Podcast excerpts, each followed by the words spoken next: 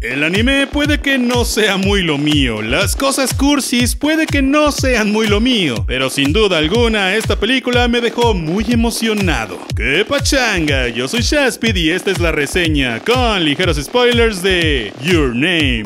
Your Name es una película anime del 2017 que causó mucha polémica al no estar nominada a los premios Oscar de ese año. Yo creo tener una teoría del por qué, pero lo hablaré más adelante. Esta película nos cuenta la historia de Taki y Mitsu, quienes viven en lugares muy distintos entre sí, pues Taki vive la vida super citadina de Tokio y Mitsu, por otro lado, vive en un pueblo que no está demasiado lejos, pero lo suficiente como para que la vida sea completamente opuesta y según Mitsu es bastante aburrida y odia vivir ahí. Ella tiene que atender tradiciones de su pueblo y ser una adolescente normal dentro de lo que cabe que va a la preparatoria. Taki, por lo contrario, es un adolescente que estudia y trabaja como mesero y que vive su vida muy normal también. De pronto, un día, ambos intercambian cuerpos mientras están dormidos. Y tú dirás, oh, como en Freaky Friday, Viernes de Locos con Lindsay Lohan. Pues sí,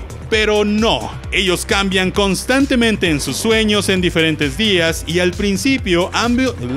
Ellos cambian constantemente en sus sueños en diferentes ocasiones y pues no se conocen entre sí. Al principio los dos pensaban que justamente estos eran sueños, aunque se despertaban llorando y ajustándose al cuerpo del otro y se les iba olvidando un poco lo que había pasado. Llega un punto en que se dan cuenta que esto es real y comienzan a dejarse mensajes. Pero un día, estos cambios dejan de ocurrir y Taki no sabe por qué. Hay un cometa que va pasando por la Tierra y no sabe si eso tiene algo que ver. Pero ninguno de los dos se saben el nombre del otro, así que bueno, de ahí viene el nombre de la película. Tu nombre. Your Name. La movie se mueve por terrenos muy anime, muy cursis y muy de ciencia ficción. La verdad voy a ser honesto, las películas románticas no son muy lo mío y me suelo aburrir o estresar cuando ocurren cosas demasiado melosas. Pero considero que la parte de ciencia ficción y cosas adolescentes fue lo que me hizo amar la peli a pesar de esos momentos cursis. Que la verdad es que sí los tiene y me fueron un poco insoportables. La animación de toda la película es brutal, súper disfrutable y creo que hay momentos que bien podrían ser un wallpaper en mi computadora o celular.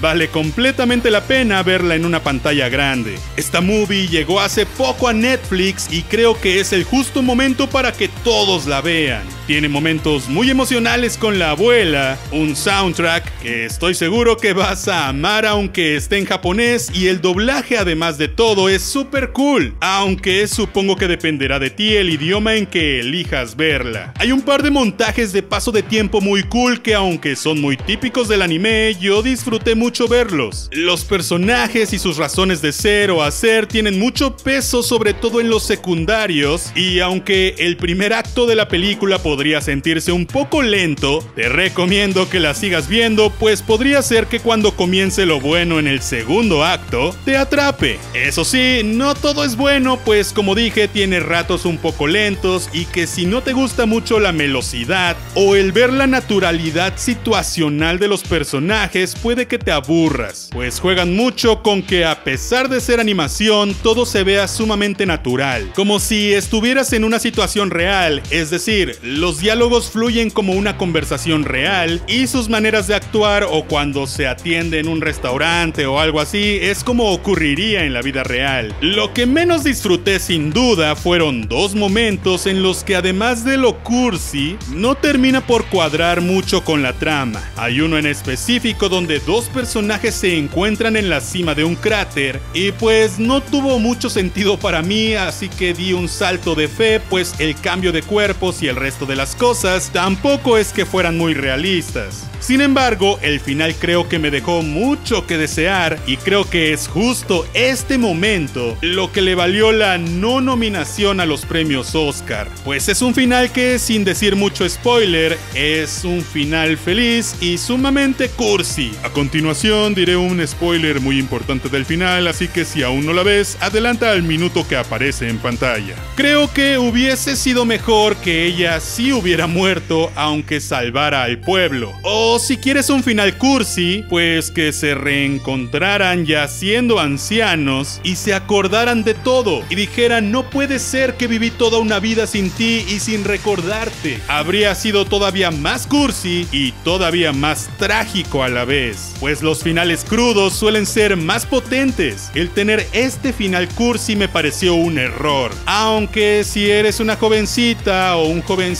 con las emociones a flor de piel, probablemente hayas amado este final. Pero bueno, considero que aunque la peli tiene errores, es una gran movie para ver en Netflix en estos días. Yo soy Shaspit, no olvides suscribirte, activar la campanita y compartir este video con todo el mundo. Yo te veré la próxima vez. Ya.